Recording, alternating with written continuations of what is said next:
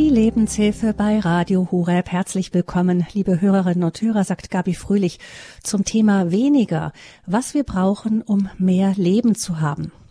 Die Fastenzeit hat ja begonnen. Der eine verzichtet auf Süßes oder Alkohol, andere nehmen sich vor, den Handykonsum einzuschränken. Viele von uns nehmen sich also ein Laster vor und versuchen gegenzusteuern. Dabei stellen wir leider oft fest, dass es gar nicht so leicht ist, solche Gewohnheiten einfach mal abzulegen. Was drängt uns zu diesem Mehr?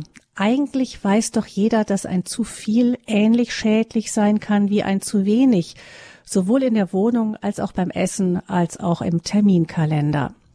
Mein Gast hier im Studio ist die Autorin und Seminarleiterin Kerstin Wendel. Sie hat ein Buch über dieses weniger geschrieben und kommt dabei zu dem Schluss, mit weniger haben wir mehr Leben. Herzlich willkommen, Frau Wendel. Schön, dass Sie da sind. Vielen Dank für die Einladung. Frau Wendel, Sie sind ja ähm, gerade eben über eine sehr verstopfte Autobahn hergekommen und gerade noch punktpünktlich zur Sendung hier gelandet. Mhm. Ähm, für mich ist das so, wenn man so fährt zu so Rush Hours, so ein bisschen wie so ein Bild für das Leben, ne, dass wir so, in dem wir stecken, unglaublich viel, unglaublich hektisch, alles verstopft irgendwie. Stimmt. Was treibt uns dazu? Gute Frage. Also heute Morgen hat mich nicht unbedingt die Sehnsucht nach vollen Autobahnen getrieben, aber ich glaube, ähm, in unserem normalen Leben gibt es natürlich viele Antriebe, die dazu führen. Ähm, wir finden uns ja vor in einer Welt, in der wir dieses Mehr vorgelebt bekommen. Das fängt im Supermarkt an, durch eine Überfülle, die wir präsentiert bekommen. Das geht durch die Medien weiter. Das Stichwort Handy haben Sie eben schon erwähnt. Und dadurch ähm, erschließt sich uns so ein großes, weites Feld an, an Dingen, wo man eigentlich überall das Gefühl hat, man könnte noch mehr, sollte man noch mehr. Ähm, wo ist denn jetzt so das Ziel des Lebens oder die volle Lebensfülle? Also es wird viel Leben, zu viel Lebensfülle eingeladen. Das heißt, wir sind oft ähm, so wir, sind in diesem vielen drin und das beschäftigt uns so sehr, dass wir das gar nicht mehr in Frage stellen. Das denke ich manchmal, ja. Ich merke schon ein Umdenken. Manche stellen ja mittlerweile manches in Frage und das freut mich richtig. Das finde ich richtig gut. Aber manche empfinde ich auch noch stark im Sog. So ähnlich wie es mir eben auf der Autobahn ging, dieses Gefühl, da bist du jetzt drin. Da gibt's im Moment gar keine Abfahrt. Sie sind vielleicht ein paar Worte zu Ihrer Person. Sie sind verheiratet, Sie haben zwei erwachsene Kinder, wohnen in Wetter an der Ruhr, sind jetzt zwei Stunden hierher nach Bonn gefahren. Mhm. Ähm, Sie sagen von sich, Sie sind reiselustig und gern an der frischen Luft. Und genau, das äh, lädt hier sehr dazu ein, wenn man aus dem Fenster schaut. Aber Ihr Lebensmittelpunkt, sagen Sie, das ist Gott. Mhm und dass sich ihre Beziehung zu Gott seit einer Lebenskrise ab 2002 sehr vertieft hat. Ja. Ähm, hat das auch etwas mit diesem viel, mit diesem Mehr zu tun gehabt? Ähm, nicht ganz so viel. Die Lebenskrise, die kam hauptsächlich ähm, erstmal ins Leben aufgrund von Krankheit. Im Rahmen von Krankheit habe ich dann auch gemerkt, ich muss an das zu viel ran. Aber das Krisenthema, Hauptkrisenthema war Krankheit, eine Schmerzerkrankung, hinter die ich noch nicht gekommen war, also noch nicht wusste, woher kommt das und gibt es dafür eine Bewältigung. Und die Auseinandersetzung mit der Schmerzerkrankung hat dann natürlich auch zum weniger geführt, nämlich dass ich sozusagen zum ersten Mal im, im Leben gelernt habe, ähm, auch mir weniger zu gönnen an bestimmten Punkten des Lebens. Und das hat mein Leben sehr entschlackt und verbessert und nach vorne gebracht. Aber gerade in Krankheitszeiten ist es ja oft so, dass wir dann plötzlich vor äh, so abgeschnitten sind auch nicht, weil es gibt ganz, ganz viel, was wir mhm. eigentlich gerne machen und das geht alles auf einmal nicht mehr. Richtig. Und da es in meinem Fall eine chronische Erkrankung war, ist dieses Abgeschnittensein natürlich nicht nur mal eben für die kurze Grippe, sondern es ist ähm, andauernd. Also es ist dieses Dauergefühl, du, du bist von bestimmten Dingen abgeschnitten. Ja. Und das ist für chronisch kranke Menschen ja auch eine große Herausforderung. Mhm. Kann das dann auch sein, dass so ein, eine Zeit ähm, dann auch eine Hilfe sein kann, im Leben mal aufzuräumen. Also ich, ich stelle mir so die Frage, klar, wenn plötzlich alles Mögliche wegfällt, dann stellt sich natürlich die Frage, oder wenn man nur noch ganz wenig kann, dann stellt man sich ja die Frage, was was ist mir jetzt wirklich so wichtig, dass ich es noch tue? Ja, da haben Sie genau recht. Das heißt, ich nenne das immer so ein bisschen diese Frage nach dem Wesentlichen. Was ist mein Wesentliches? Und das habe ich, denke ich, durch diese ganze Auseinandersetzung auch mit Krankheit und Gesundheit und Einschränkung sehr stark gelernt, ähm, für mich zu haben. Also mit dieser Frage bewusst zu leben. Ich finde diese Frage sehr gut und die setzt mich persönlich immer wieder aufs Gleis, für mich persönlich zu schauen, was ist mein Wesentliches und dann auch Prioritäten zu setzen, weil ich auch nach dem Schreiben des Buches ja immer noch mit dem Thema unterwegs bin, ganz klar. Hm. Sie haben auch in Ihrem Buch beschrieben, dass für Sie ähm, Corona ein Aha-Erlebnis äh, war. Mhm, ja. Das heißt, das ist ja auch so eine Zeit gewesen, wo wir plötzlich alle so vor also das Leben plötzlich wie vor die Wand gefahren war, ja, ganz plötzlich genau. Äh, und ein Stopp. Ja. Und ähm, jetzt mal, es gibt schon Bevölkerungsgruppen, die darunter sehr gelitten haben. Mhm. Also gerade diejenigen, die sowieso schon vielleicht eher einsam waren und sich gefreut haben, wenn überhaupt mal jemand kam. Oder die darauf angewiesen waren, dass die Menschen zu ihnen kommen und so. Ja. Also das ist jetzt gar nicht klein geredet. Ah, das ist die eine Seite. Aber dann gab es ja eben diese andere Teil der Bevölkerung, der nur noch durch die Gegend gerannt ist und plötzlich dieses Stopp äh, vor der Nase hatte. Mhm, das stimmt. Und ich hatte trotzdem das Gefühl, dass einige Menschen auch nach relativ kurzer Zeit äh, Gutes benennen konnten. Ich habe natürlich auch unter manchem gelitten, was durch die Corona-Krise, wie mein Leben sich verändert hat durch die Krise, aber sah auch Gutes. Ich nenne mal ein Beispiel. Nach einer Weile war ein, äh, hatte eine Freundin von mir Geburtstag und man konnte sich ja nicht richtig treffen und dann hat sie halt ihre drei, vier besten, liebsten eingeladen. Ich durfte eine davon sein. Treffen drin war nicht möglich, also sind wir spazieren gegangen und haben ein Draußenpicknick bei übelstem Wetter gemacht und danach auf ihrer Terrasse noch ein, eine heiße Suppe bekommen und einen warmen Tee und wir haben das so genossen. Erstens dieses Gefühl, hey, wir haben wieder Gemeinschaft, wir dürfen mitten, wir dürfen zusammen sein, einfach ein bisschen reden das fühlte sich plötzlich so besonders an, weil man es ja vorher so verzichten musste oder nur per Telefon machen konnte und dass wir merkten, wir brauchen gar nicht so viel, um glücklich zu sein. Sie hat dann so nebenbei erzählt, ja, diese Suppe habe ich ehrlich gesagt jetzt aufgetaut. Ähm, und keiner von uns hat da gestanden und gedacht, ja, wie konntest du denn? Sondern wir haben das gefeiert, dass wir zusammen waren und haben gemerkt, manche Ansprüche, die wir so hatten, die sind vielleicht auch gar nicht so toll. Das war jetzt ein Punkt, den, den, wo ich denke, den man durch die Corona-Krise auch gelernt hat oder umsetzen konnte für sich persönlich, dass Ansprüche runterfahren eine ganz gute Idee ist. Das heißt, im Grunde ist es ja so wie mit der Schokolade, nicht? Wenn man äh, ähm, bei Beziehungen auch, bei Begegnungen, wenn man so ganz, ganz, ganz viel davon hat und ständig da von einem zum anderen geht, dann ähm, verliert das Einzelne auch ein bisschen Wert. Wenn es selten wird auf einmal, dann, Ganz dann genau. wertschätzt man das auch anders. Ja. Das ist sowieso etwas, was ich mit diesem Wort weniger sehr stark verbinde, dass ich das Gefühl habe, durch das Reduzieren auf ganz unterschiedlichen Gebieten wird das, was man dann macht oder erlebt oder tut, ein besonderes Geschenk. Mhm. Und das ist eben so die Tiefe, ähm, die uns vielleicht dann in der Hastlosigkeit und Rastlosigkeit auch oft verloren geht. Jetzt ist es ja so, dass wir das eigentlich wissen, viele von uns zumindest. Wir wissen das alles ja eigentlich. Ja, das ist ja eigentlich stimmt. alles sehr logisch. Mhm. Und trotzdem gibt es da etwas, was uns äh, wie mit der Peitsche durchs Leben treibt, regelrecht. Ja. Sie nennen das die Antreiber. Mhm. Können Sie uns vielleicht mal so ein paar Antreiber nennen, die Sie so für sich für Sie so herauskristallisiert haben? Ja, das kann ich. Also die Antreiber, das sind solche Sprüche, die wir schon von frühester Kindheit an in uns haben, ohne dass uns das so bewusst ist. Zum Beispiel, mach schnell oder mach es allen recht, sei perfekt. Ähm, ganz kurze Sätze, die einen antreiben, auf eine bestimmte Weise zu leben. Mein Hauptantreiber, den ich erkannt habe für mich, ist dieses Mach schnell. Und ähm, ich merke in bestimmten Lebenssituationen immer wieder, wie der anspringt und ich dann in dieses Gefühl komme, hey, jetzt mach aber mal Tempo.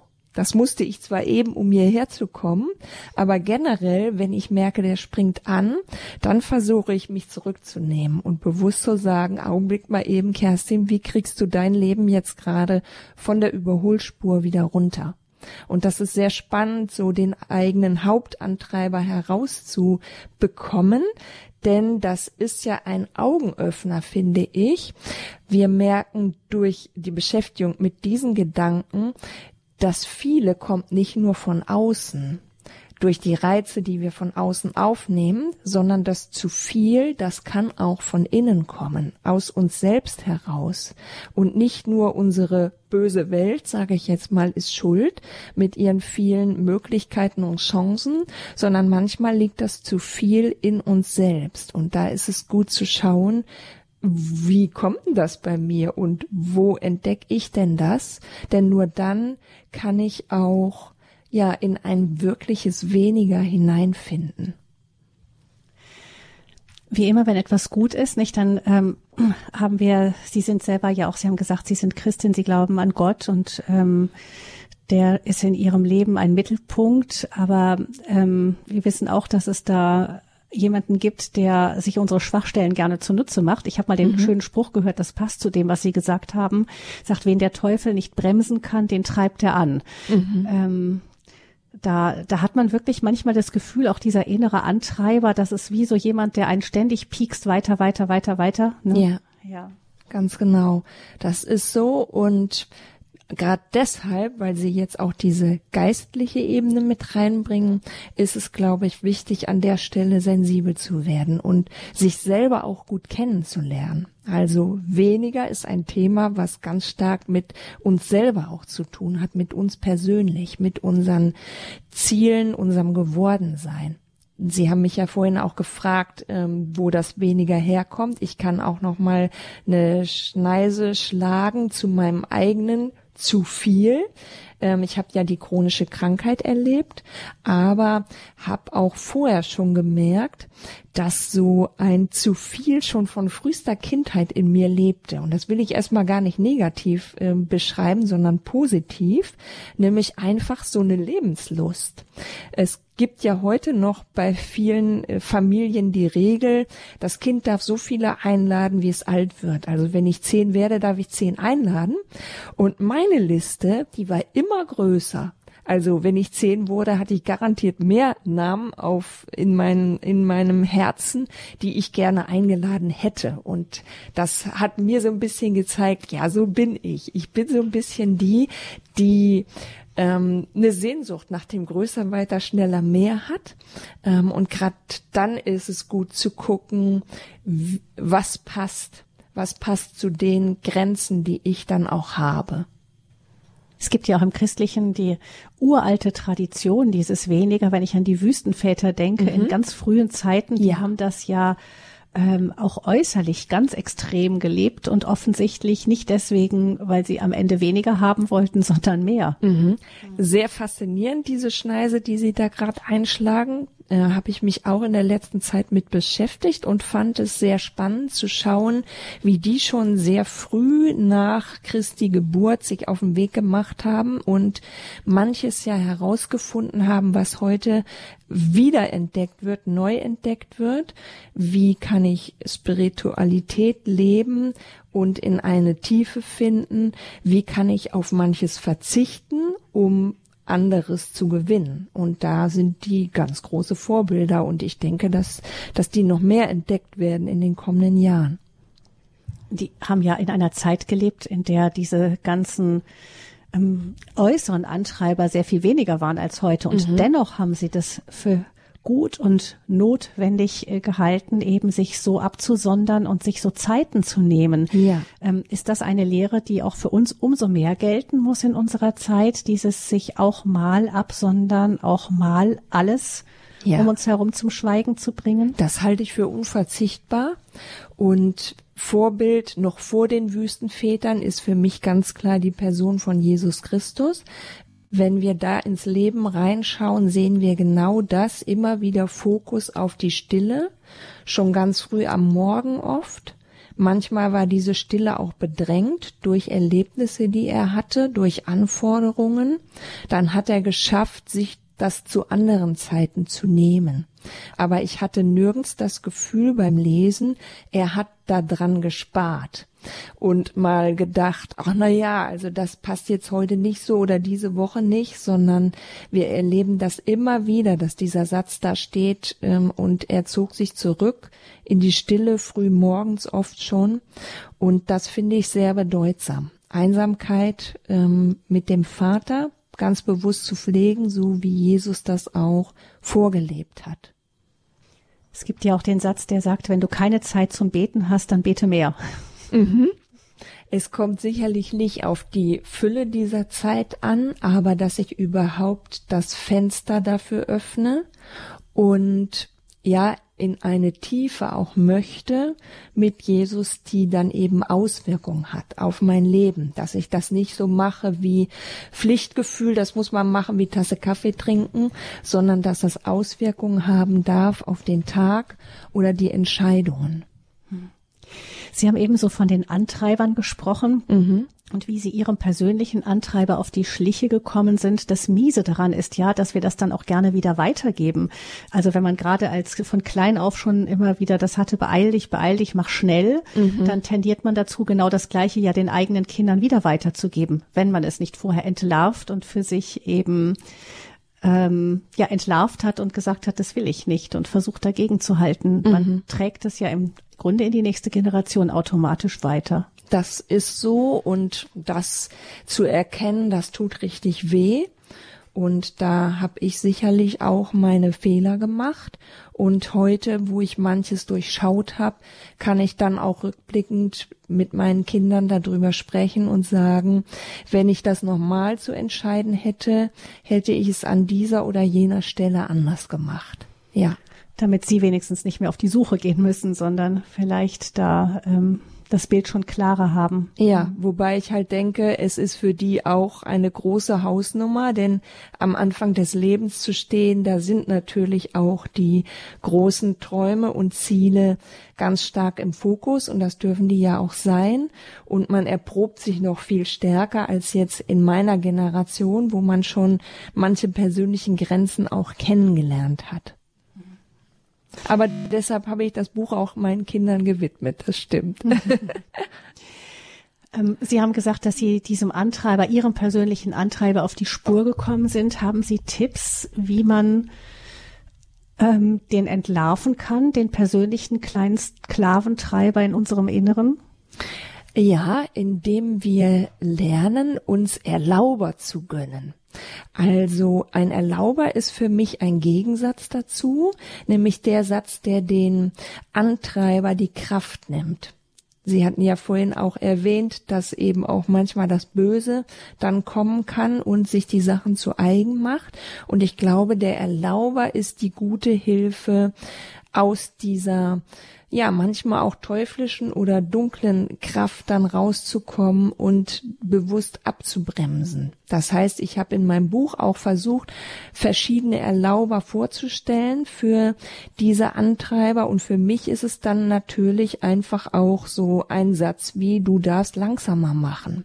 Das habe ich mir als Jahresmotto gewählt gehabt für die letzten zwei Jahre, wo ich bewusst das Gefühl hatte, jetzt ist das nochmal Thema für dich. Das hängt mit meiner ähm, persönlichen Heilung zusammen, die ich im körperlichen Bereich erlebt habe und demzufolge dann aber merkte, so jetzt bin ich ungebremst und jetzt wird das nochmal Thema für mich zu gucken, was heißt jetzt dieses Mach schnell zu entlarven und die Zügigkeit rauszunehmen und das Tempo zu finden, was mir entspricht, was Gott für mich vorgesehen hat.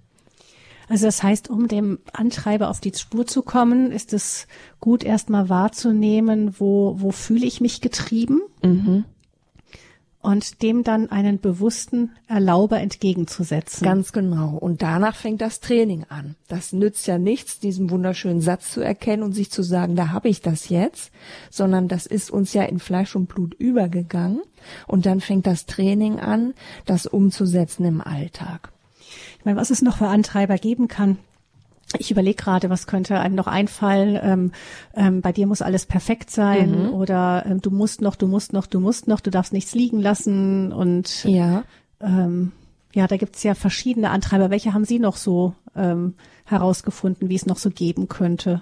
Ja, dieses sei perfekt, was Sie eben schon nannten, was was ich, wo ich denke, das ist auch ein großes Frauen Frauenantreiberthema. Mach es allen recht ist auch noch ein sehr wichtiger und schwieriger. Auch, glaube ich, ein typischer Frauenantreiber. Bei Männern habe ich es noch nicht so häufig gefunden, aber bei Frauen schon öfter. Ähm, wo ich auch sehr spannend fand, wie hat Jesus das denn geschafft? Also der hatte ja auch das, dass da auf jeden Fall Menschen waren, die sehr genau wussten, was sie denn noch von ihm wollten. Und wenn er es allen recht gemacht hätte, wäre sein Leben auch garantiert anders gelaufen. Und er hatte immer diese innere Stärke, nach himmlischem Applaus zu leben. So habe ich das mal genannt. Und das ist, glaube ich, so die Befreiung, der Befreiungsschlag für Menschen, die es allen recht machen wollen, diese Kurve zu kriegen. Mein Hauptfokus geht, kriege ich himmlischen Applaus, kann Gott applaudieren zu dem, wie ich im Moment unterwegs bin, oder geht's hauptsächlich um die anderen Menschen und ihre Ideen für mich? Weniger ist mehr, sagt man ja, und ähm, Frau Kerstin Wendel, die mein Studiogast ist hier im Studio bei Bonn, hat ein Buch zu dem Thema geschrieben, weniger, wie wir mehr Leben haben. Das ist auch das Thema hier in unserer Sendung. Wir haben von den Antreibern gesprochen, von den Erlaubern und vielleicht haben Sie, liebe Hörerinnen und Hörer, auch schon Ähnliches erlebt, dass Sie vielleicht durch eine Krankheit ausgebremst wurden oder durch Corona oder einfach gemerkt haben, manche haben einen Burnout, einen Zusammenbruch und äh, wachen dann auf. Manche finden es einfach mit der Zeit heraus, weil sie weiser und klüger werden. Mhm. Vielleicht mögen Sie uns das selber auch erzählen, was Sie erlebt haben, wo Sie erlebt haben, dass weniger eigentlich mehr ist. Unter 089 517 008 008. Das ist die Nummer zur Sendung. 089 517 008 008. Sie können natürlich auch gerne anrufen, die Hörernummer und äh, mit Frau Wendel sprechen, ihr auch Fragen stellen. Sie hat sich intensiv mit dem Thema beschäftigt, weniger und mehr. Sie können gerne anrufen, hier auch um Ihre Fragen loszuwerden an Frau Wendel 089 517 008 008. Das ist die Nummer zur Lebenshilfe hier bei Radio Horeb.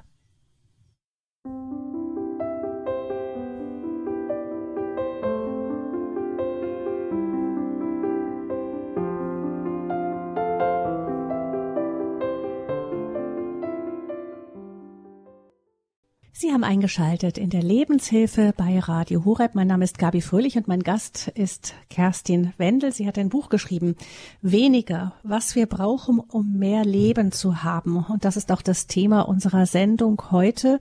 Wir haben schon gesprochen über die Antreiber, die uns dazu bringen, durchs Leben zu hetzen und wie wichtig es ist, innezuhalten, vielleicht in der Fastenzeit eine gute Gelegenheit dazu, das anzugehen, diesen Antreibern auf die Schliche zu kommen und zu schauen, wo würde weniger uns helfen, mehr das Leben wirklich in der Fülle zu erfahren, weil viel, wenn wir unser Leben zu sehr vollstopfen, dann bleibt die Tür zur Fülle des Lebens oft verschlossen.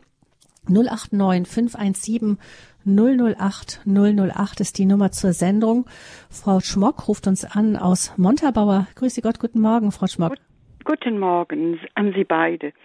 Ähm, gutes Thema. Folgendes. Ähm, in einer Predigt von einem alten Dorfpriester habe ich mal als Jugendliche mir den Satz behalten, ähm, da hat die damalige alte Schauspielerin Brigitte Mira äh, öfters als ihr Lebensmotto, na und, wenn irgendein Missgeschick passiert ist, na und, und dieses na und hat mich ziemlich äh, die Jahre hindurch getragen. Wenn irgendetwas passiert ist, äh, ja, wo mir angelastet wurde, wo ich auch nicht immer gleich wusste, also dieses Na und. Als, ähm, ja, wie soll ich dann, lächelnd darüber zu stehen. Aber auch dann, äh, denke ich, ähm, in Richtung Humor gehend, mit steigendem Alter, ich wurde jetzt äh, 73 Lenze, ähm, äh, greift die Vergesslichkeit immer mal wieder mehr um sich.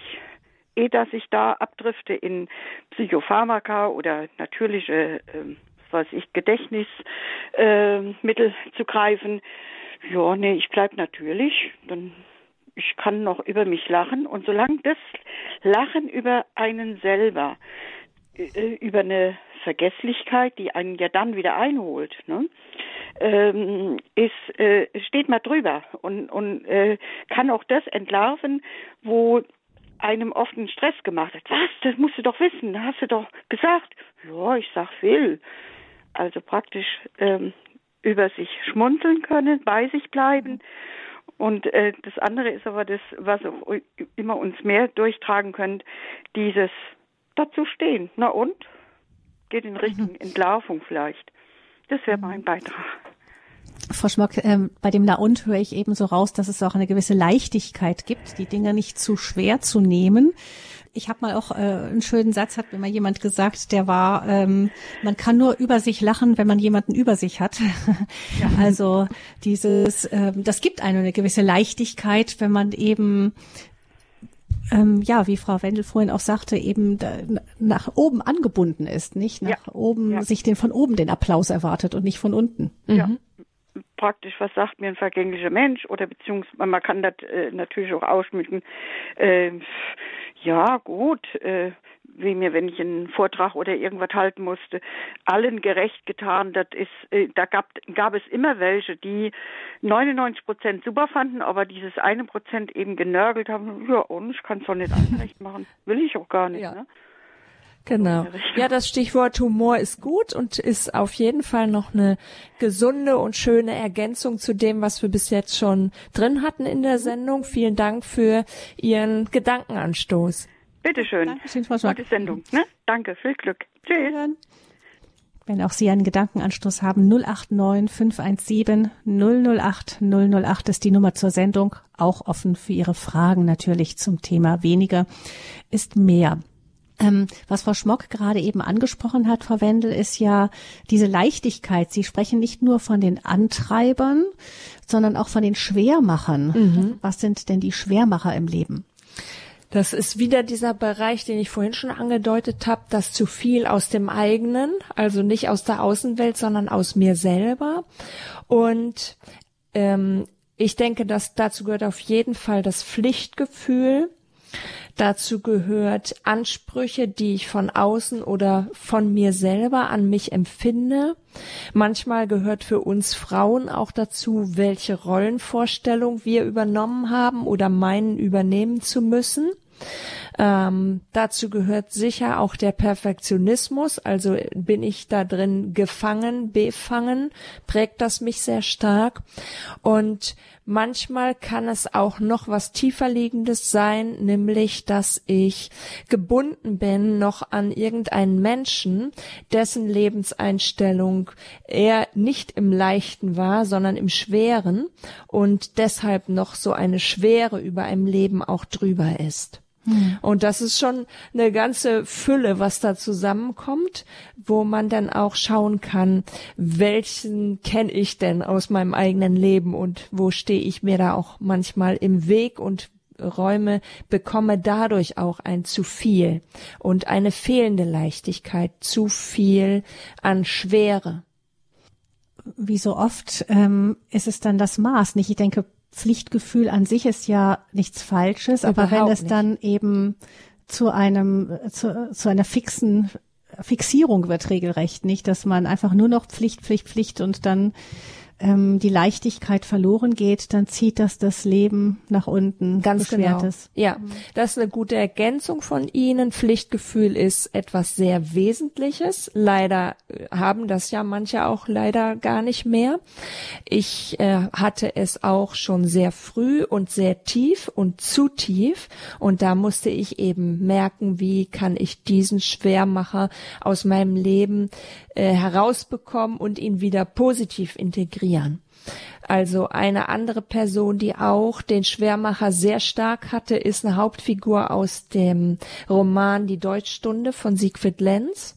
Da ist es der Vater der Hauptfigur, der äh, durch so stark in seinem Pflichtgefühl verhaftet war, dass er dann einem früheren Jugendfreund ja im Grunde ganz negativ begegnet ist und ihn im Grunde verraten hat und ähm, ihm die Möglichkeit genommen hat, sich noch künstlerisch zu betätigen in der damaligen äh, Kriegszeit.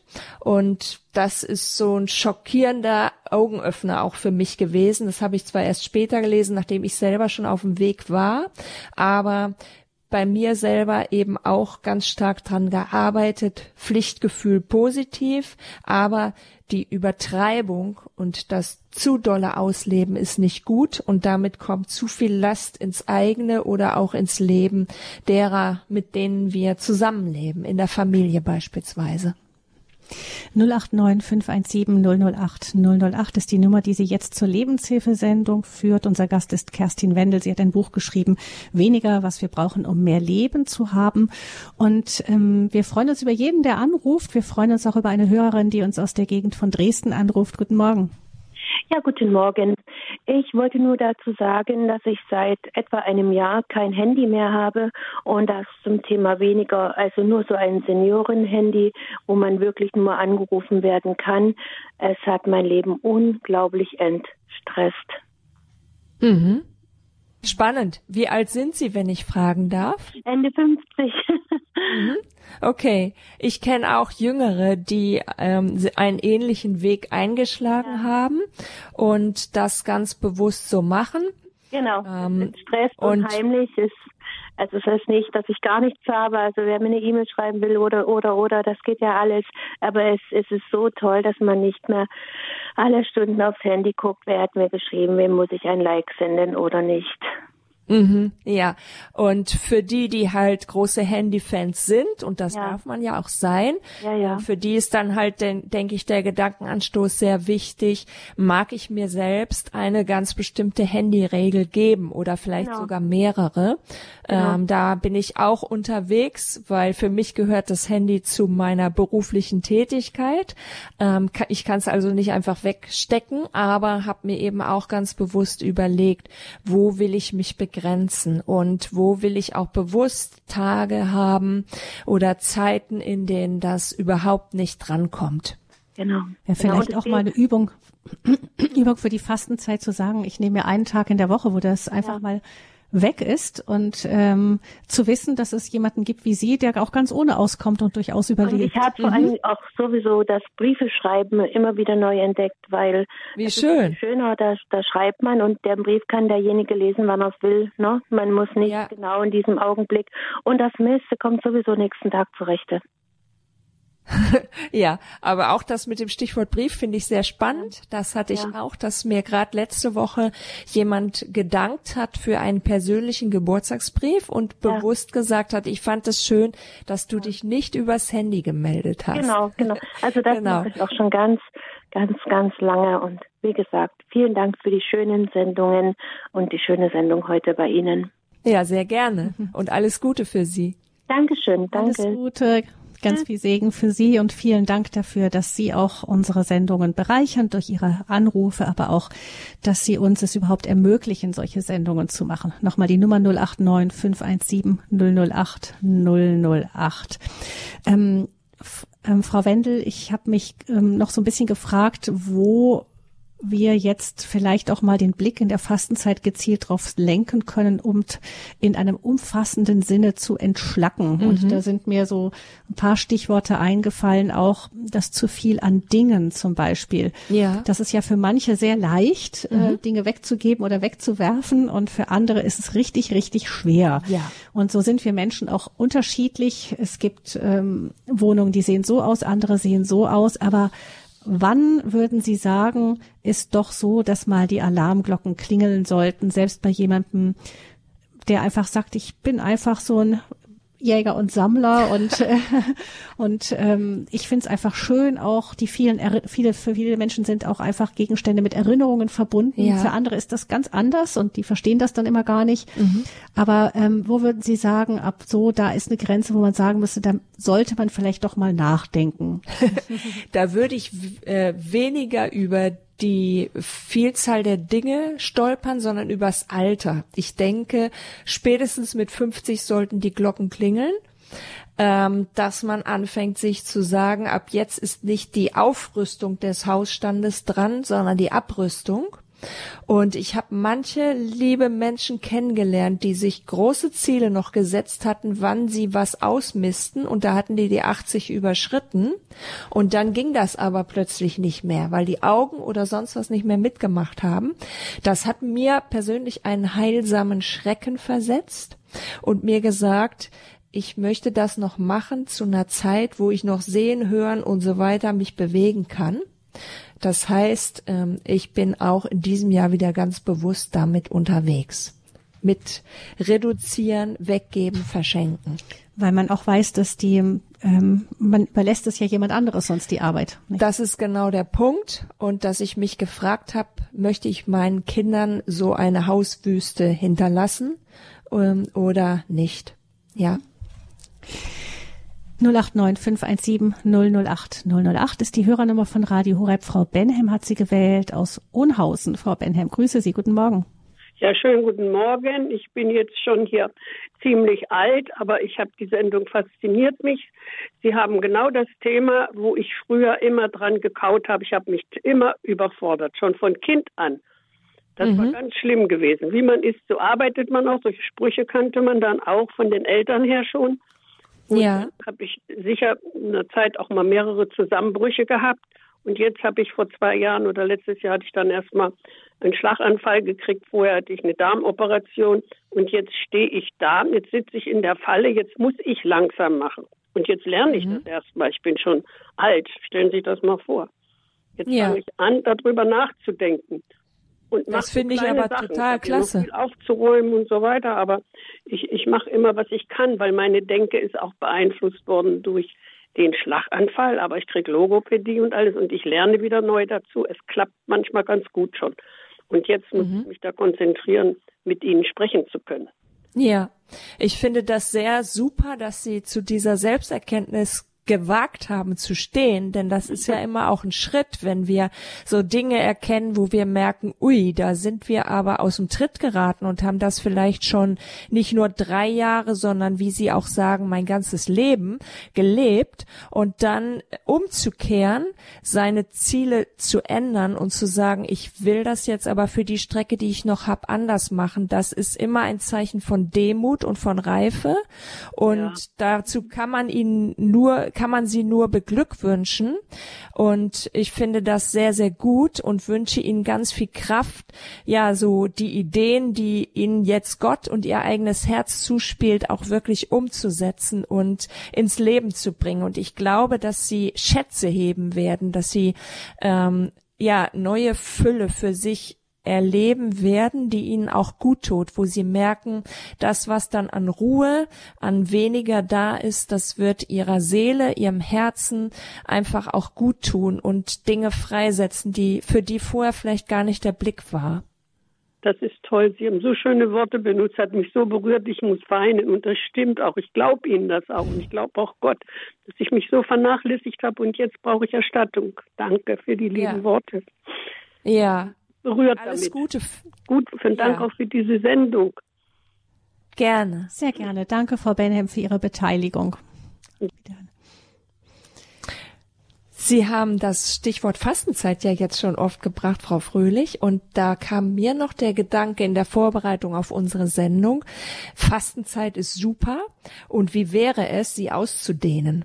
Also manches von dem, was wir besprechen hier, ist nicht nur ein Impuls für sechs oder sieben Wochen, wo wir jetzt mal radikal sagen, wir lassen jetzt, wir gehen jetzt mal mit dem Handy sorgsam um und wir machen jetzt mal ein bisschen weniger Kaffee und Kuchen ähm, oder wir reduzieren unser schlechtes Reden über andere Menschen, sondern Fastenzeit ist eigentlich, finde ich, ein Impuls, ein Fastenleben zu leben. Und damit landen wir nicht unbedingt bei den Wüstenvätern, äh, wo wir dann gar nichts vielleicht haben an Äußerem, ähm, aber wir landen dabei, ähm, immer wieder zu trainieren, was brauchen wir vielleicht alles gar nicht? Was sind die falschen Schätze? Es gibt ja eine Stelle im Matthäusevangelium, da werden wir eingeladen, ähm, zu nachzudenken, wo sind unsere Schätze und wo sammeln wir sie im Himmel, wo sie, wo Dinge nicht durch Motten und Rost zerfressen werden können, sondern wo wir einen Schatz haben, der ein Stück Ewigkeit schon hat. Und ähm, diese Perspektive im Leben zu haben, finde ich total wertvoll und eine Anregung, auf bestimmte Dinge generell zu fasten, um die richtigen Schätze anzuvisieren. Das heißt, so, so wie es schlechte Gewohnheiten gibt, die man dann vielleicht in so einer Zeit, in der man wirklich sich intensiv darauf konzentriert, versucht abzulegen, gibt es gute Gewohnheiten, die man dann einüben kann, auch in der Zeit und die dann hoffentlich über die Zeit hinaus dann noch da sind, bestehen bleiben. Ganz genau. Und wir kommen in eine Denke, wo ja dann auch Gott ähm, uns sozusagen Futter gibt, nämlich Sachen zu erkennen und zu schätzen zu lernen, die vielleicht mit den Schätzen vorher nicht mehr so viel gemeinsam haben. Also wenn ich, wenn ich dann erlebe, dass zum Beispiel Gemeinschaft mit Menschen, Austausch, Liebe, Nähe, dass das etwas Wesentliches ist, was auch bleibt, ähm, dann wird die Jagd nach Dingen nicht mehr den Fokus haben, den sie früher vielleicht für manche Menschen hatte. Ich möchte jetzt noch eine Hörerin mit hineinnehmen, die uns aus Herborn anruft. Ein Hörer, ein Mann. Hörer ein. Wer auch immer es ist, bitte das Radio im Hintergrund leise stellen, weil wir uns als Echo hören gerade. Ja, ich bin, äh, ich habe leise gestellt. Ja, äh, vielen Wunderbar. Dank. Äh, ich wollte nur eine kurze Begebung äh, erzählen zu der Sache, was Sie, wo Sie das Thema gerade haben. Äh, habe ich mittags, komme ich heim, mache die Garage auf und die Garage ist voll Grümpel guckt der mhm. Nachbar vom Zaun runter und sagt, äh, du hast aber viel Zeug. Und da habe ich gesagt, ich brauche auch viel. Und da hat er nur einen Satz gesagt, denke mal daran, wie alt du bist. Und da war ich schon mhm. weit über 70. Aber das hat eingeschlagen. Das war ein, ein wegweisender, äh, äh, wegweisendes Wort. Und das ist, was Sie heute sagen, das ist nochmal eine neue Wegweisung, nämlich in dem Sinn, irgendwann geht es einem so wieder einen höheren, dann kann man ja. nicht mehr dann hat man die Kraft nicht mehr.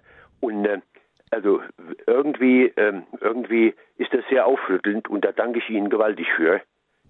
Ja, also diese Moments, die kenne ich auch, so heilige Momente, wo man das Gefühl hat, jetzt ist da ein Satz gewesen und der war genau für mich. Der hat so ins Herz getroffen oder irgendwas in mir angerührt, dass ich denke, das ist jetzt gerade meiner. Und wenn das so ihr heiliger Moment war, dann ist es auch total gut, das so zu spüren und nicht wegzuschieben und dem nachzugehen und ja, den im Herzen zu behalten und dadurch ins Handeln zu kommen. Und da wünsche ich Ihnen ganz viel Kraft dafür. Vielen Dank, vielen Dank. Auf Wiedersehen. Vielen Dank für Ihren Anruf und ähm, ja auch Hochachtung, dass manche Leute sind dann ja beleidigt und schieben das weg, nicht? Aber manchmal äh, so ein Prophet kann unangenehm sein, aber äh, man spürt dann doch eigentlich, auch wenn es zwickt, äh, dass das ist das ist das gewesen, was ich jetzt eigentlich wirklich gebraucht habe. Mhm. Ja, ganz genau. Sie hören die Lebenshilfe bei Radio Horeb und wir hören jetzt ein klein wenig Musik und dann wollen wir noch weiter schauen, ähm, wo können wir noch ein zu viel aufspüren und wo ist es so, dass wir gegensteuern können und welche Tricks und Tipps hat Frau Wendel vielleicht dafür für uns?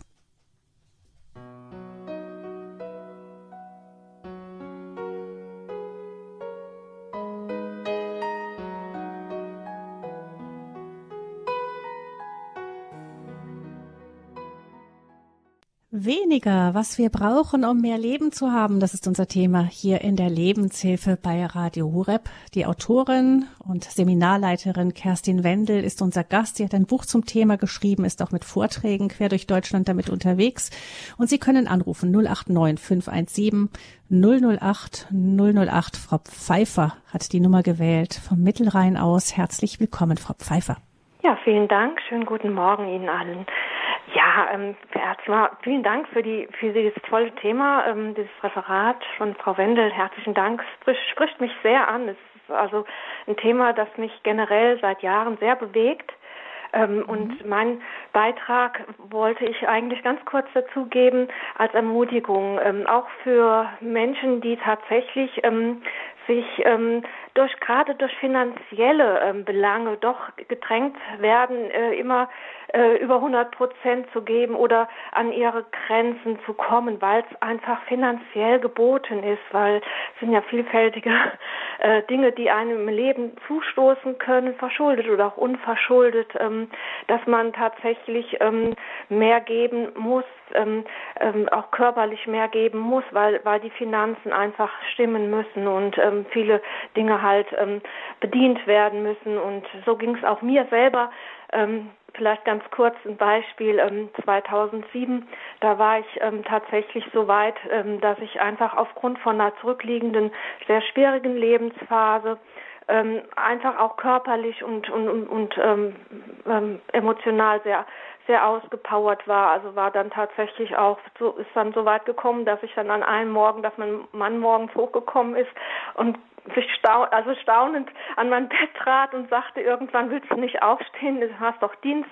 Und ich dann so weit war und sagte, ich will nicht mehr, es ist mir alles egal, es ist alles zu viel, ich kann nicht mehr. Und das war dann wirklich fünf vor zwölf vom, vom Burnout ähm, weil ich mhm. einfach immer weiter in so einem Hamsterrad mich befand, ähm, wo, wo alles Mögliche, wo ich dachte, ich muss, ich muss, ich muss, ich muss verdienen, ich muss die Familie zusammenhalten, diese und jene Probleme auch vom Elternhaus her noch mit lösen.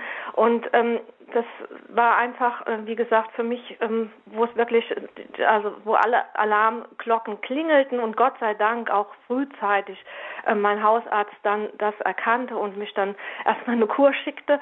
Und ja, ähm, dann kam es dann so, dass dass das sich zwar kurzer, für kurze Monate, kurzen Zeitraum auch gut wieder entwickelte, aber sich dann ganz schnell wieder der Alltag einschlich und dieses Hamsterrad weiterging leider. Und ähm, ich dann irgendwann auch ähm, 2008, also ich war dann schon, ich, äh, Gott sei Dank auch im Glauben schon seit einigen Jahren und habe dann angefangen sehr intensiv zu beten und sagte dem, habe das einfach vor dem Herrn gelegt und ihm gebracht und sagt, ich, ich komme da selber, ich habe keine Idee, wie ich da rauskomme. Einerseits brauchen wir das mhm. Geld, wir hatten gerade ein Haus gekauft ähm, und ähm, aber ich kann meine Arbeitszeit nicht reduzieren und ähm, ja, aber auch dann mit, also ich habe gemerkt, meine Tochter brauchte schulisch mehr Unterstützung und irgendwie, es, es ging irgendwie alles nicht. Und dann kam irgendwann, ähm, wie gesagt, diese, durch diese Krankheitsphase hatte ich dann auch meinem Personal, äh, unserem Personalleiter nahegelegt, dass ich zumindest meine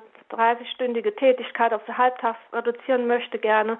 Und ähm, das hat dann auch über eineinhalb Jahre gedauert und irgendwann kam dann ein Anruf vom, von der Personalabteilung und man ähm, bestellte mich dann zum Gespräch und offerierte mir eine Stelle, die für mich halt ähm, ganz nah am, am, an meinem Wohnort war, was mir sehr gelegen kam, also anstelle dieser 30 äh, Kilometer täglich eine Fahrt zu, zur Arbeitsstätte zu fahren. Und ähm, Genau, und ich überlegte nicht, weil ich hatte ja so lange ge gebetet. Es waren dann tatsächlich ein Drittel meiner Arbeitszeit und das heißt natürlich auch ein Drittel des Gehaltes.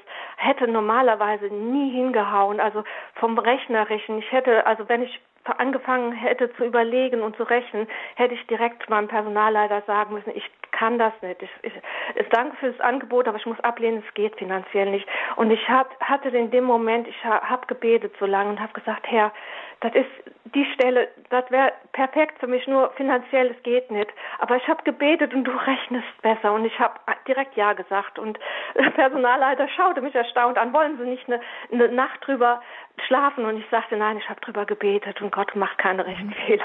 Und so war's. Wow. Das ist, das ist mein, ja. wie gesagt, meine Ermutigung, dass man einfach, ähm, ja, wie gesagt, wenn man im Gebet auch dann solche Situationen erlebt und den Eindruck hat, ähm, ja, das ist jetzt wirklich, ähm, das ist jetzt das, was Gott dir vor die, vor die Füße legt. Aber es ist eigentlich unvernünftig auch. Wie, wie kann das sein, dass man dieses mhm. Vertrauen auch entwickeln darf? Ich hätte ja immer noch die Option gehabt, vielleicht noch, wenn es nicht gelangt hätte, ähm, nochmal irgendwo einen Nebenjob dazu zu, zu holen. Aufgrund dieser zehn Stunden Wochenarbeitszeit, das war ja wirklich dann auch noch Luft nach oben.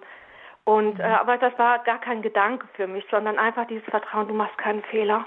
Und er hat ja wie gesagt, er hat ähm, dieses, es hat gepasst und wir haben so, ich habe so viel Mehrwert, ich habe so viel mehr, ich habe diese Zeit so genossen und, und mich so re regenerieren können. Es war so ein Geschenk für mich und deshalb diese, dieser Wert, ähm, dieses ähm, das, Geld ist tatsächlich nicht alles, aber äh, wie gesagt, wenn es so eng ist, ähm, dann ist es immer eine, eine, große Herausforderung, dass man dieses Vertrauen auch entwickelt. Es geht auch anders. Es, wir, wir, können uns zurücknehmen und ähm, wir sind beschenkt worden mit, mit allem. Also ich habe vieles einfach auch geschenkt bekommen in der Zeit, was ich brauchte, wo ich dachte, das kannst du jetzt nicht erlauben. Und es war da. Es hat tatsächlich an nichts gemangelt.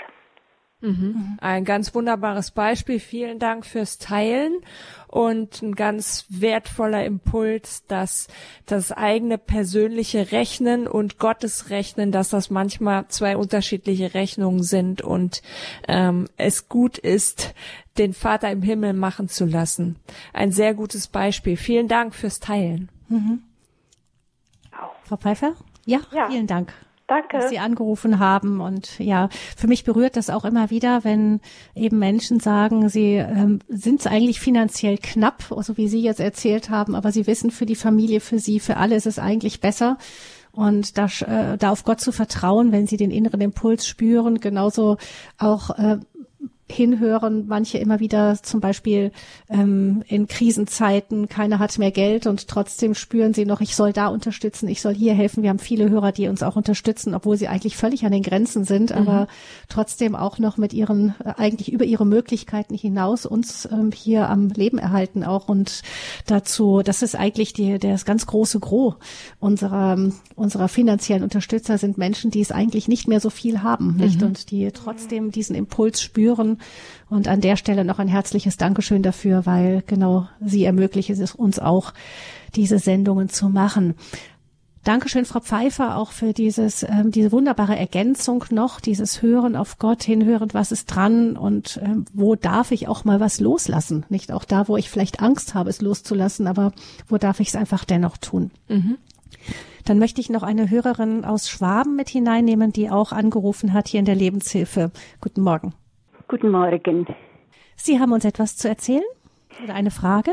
Ich habe eigentlich nur eine Frage.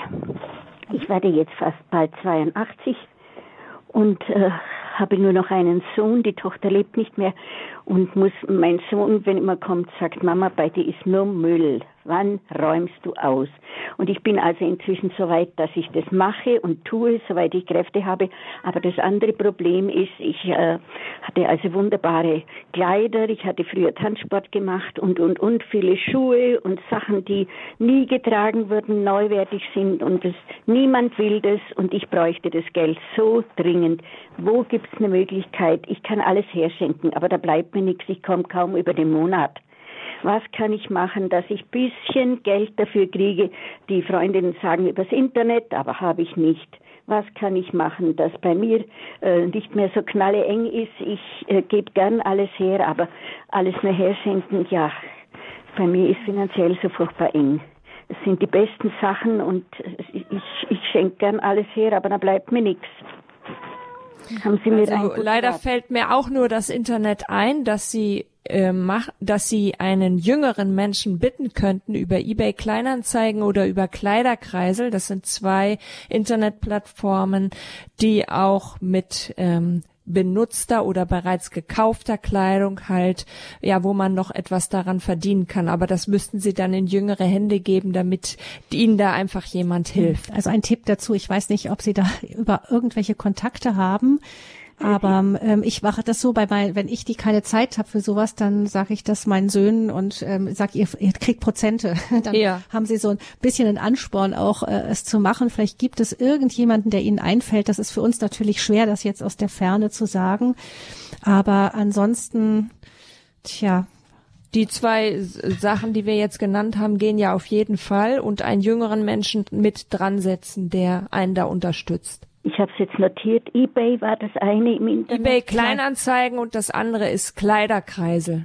Kleinanzeigen. Beides mal gebrauchte oder halt gekaufte Kleidung. Ja, gerade bei neuwertige, die einfach auch ja. für neuwertige. Ja, gerade mhm. wenn Sie reinschreiben, praktisch neuwertig und ist für Tanzen gebraucht worden. Also ich habe hier auch äh, Sachen von meiner Mutter, die so ein bisschen ähnlich waren wie das an unsere Tanzlehrerin, gut damals weiter geschenkt, weitergegeben. Die hat sich richtig gefreut, weil mhm. die halt immer wieder Aufführungen haben und sich dann okay. verkleiden müssen, umkleiden müssen und so.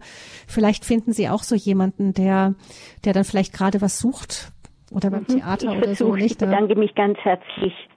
Ja, ganz viel Glück Hilfe. Ja. Und Erfolg. Gute. Ja.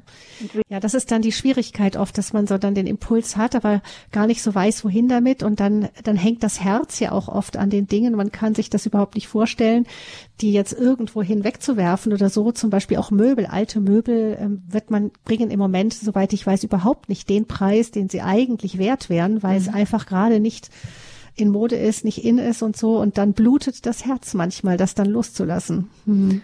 Das stimmt und manchmal müssen wir durch solche Schmerzen einfach hindurch. Mhm. ja, es ja. ist so. Ähm, wir haben das zu viel an Dingen, das belastet äh, so manchen. Es gibt zu viel an Terminen, auch zu viel an Medien, haben wir schon angesprochen. Und immer wieder ist die Schwierigkeit da, dass es uns so sehr schwer fällt, Nein zu sagen. Ja, mhm. gerade bei den Terminen ist es ja auch so, könnte es, es gibt ja gerade Menschen, die vielleicht auch begabt sind oder von denen man weiß, dass sie ähm, einfach das am Ende dann doch wieder buckeln und das dann machen, mhm. ähm, die so Schwierigkeiten haben, dann Nein zu sagen. Was haben Sie für, für diesen Typus an Tipps? Mir selber ging ein Licht auf durch die Erkenntnis, ähm, Gott ist eigentlich der Einzige, der grenzenlos ist. Und jeder Mensch, der noch nicht gelernt hat, Nein zu sagen oder Grenzen zu setzen, der lebt eigentlich fast so ein bisschen in der Denke, er hätte oder sie hätte die gleichen Möglichkeiten wie Gott, nämlich grenzenlos zu sein.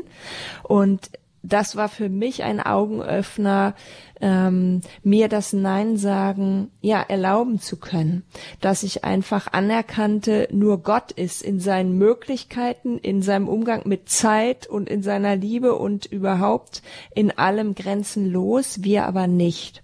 Und deshalb dürfen wir uns begrenzen und dürfen Nein sagen. Und ich glaube, wenn man anfängt, ähm, ist es wie so eine Art Trainingsfeld wo man am Anfang richtig über eine Hürde springen muss, weil sich dann das beim ersten Mal vielleicht ganz schwer und mühsam und vielleicht sogar komisch anfühlt und wir dann aber im Laufe der Zeit merken, so die die eigen die eigenen Lebensräume ähm, zu wissen, wie viel darf ich mir zumuten und wo sage ich auch bewusst Nein. Also ich zum Beispiel habe viele Menschen in meinem Leben, muss bewusst immer wieder Nein sagen bei Einladungen, ähm, einfach weil ich weiß, aufgrund meiner früheren chronischen Erkrankung habe ich bestimmte Grenzen und wenn ich drüber gehe, bezahle ich. Ganz selten mache ich das mal, weil es mir das dann wert ist. Und häufig versuche ich in dem zu bleiben, was ich für mich als Grenze erkannt habe. Und ähm, rette damit meinen normalen Alltag und mein Wesentliches, zum Beispiel solche Sendungen wie hier, für die ich Zeit haben soll. Und das ist, glaube ich, ein, ein ganz wichtiges Trainingsfeld, ähm, sich dieses Nein sagen zu erlauben, weil man weiß, wir sind nur Menschen und wir dürfen zu unseren Grenzen stehen. Ist es so, dass Sie da manchmal auch mit in Kauf nehmen müssen, andere zu enttäuschen? Ja, und dass äh, die Sache ist die, wir haben oft dieses Denken, wir würden dann so sehr enttäuschen. Und die Realität, zumindest bei mir, hat gezeigt, ich muss hauptsächlich mich enttäuschen. Die anderen haben gar nicht so viele Probleme damit. Ich habe die meisten Probleme damit. Ich habe viele Jahre meines Lebens zum Beispiel mit der Grenze gelebt, dass ich nicht länger als bis 22 Uhr Gäste haben konnte. Und das habe ich mit meinen Freunden kommuniziert und ich habe nicht einen gehabt, der sich beschwert hätte, der das komisch zur Kenntnis genommen hätte. Überhaupt nicht, sondern es wurde immer respektiert, akzeptiert und manche haben sogar davon profitiert, weil sie nämlich merkten, sie trauen sich jetzt auch zu Grenzen zu stehen, die sie einfach haben. Für mich wäre ja die Konsequenz gewesen, wenn ich die Grenze nicht aufzeige, entweder gar keine Kontakte zu haben oder aber die Abende über immer auf heißen Kohlen zu sitzen. Und das wollte ich mir dann nicht antun. Und deswegen habe ich zum Beispiel diese Grenze gesetzt. Hm.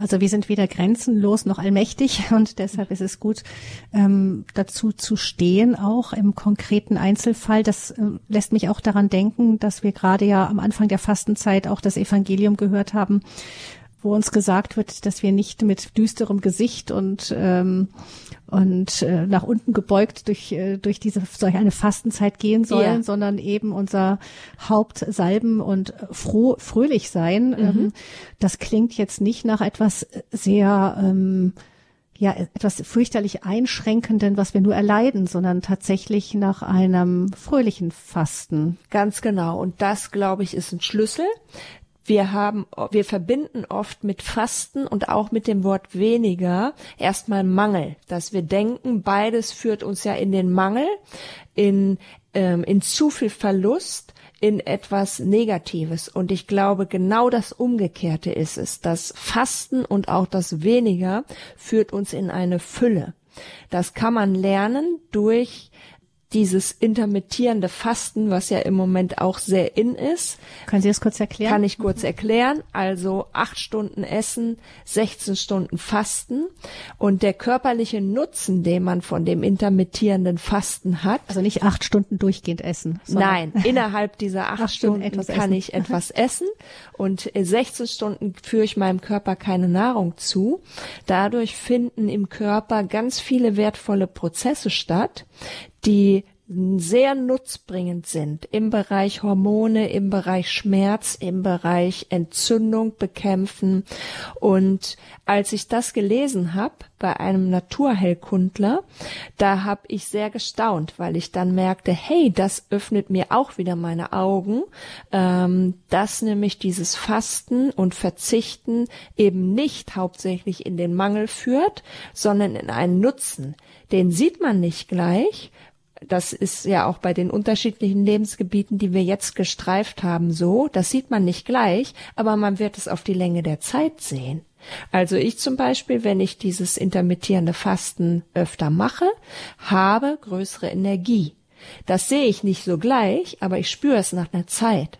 Und bei den anderen Dingen, die wir gestreift haben, wie mit dem Handykonsum oder wo ich ähm, Dinge reduziere, da sehe ich den Nutzen auch oft nicht so gleich, aber ich werde ihn nach einer Zeit entdecken. Weniger was wir brauchen, um mehr Leben zu haben. Das ist das Thema gewesen hier in der Lebenshilfe. Sie können sie gerne nachhören heute im Nachtprogramm ab 23 Uhr oder gerne auch im Podcast bei Radio Horeb unter horeb.org und dann hinter der Sendereihe Lebenshilfe Leben in Beziehung.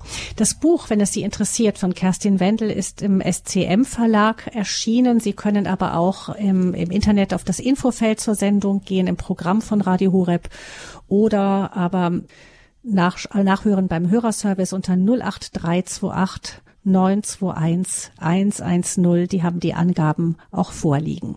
Eine ganz herzliche Einladung, schon Blick nach vorne zum Donnerstag. Die nächste Lebenshilfesendung hat das Thema das christliche Menschenbild und die christlichen Wurzeln Europas. Da ist dann der Journalist Michael Rack unser Gast.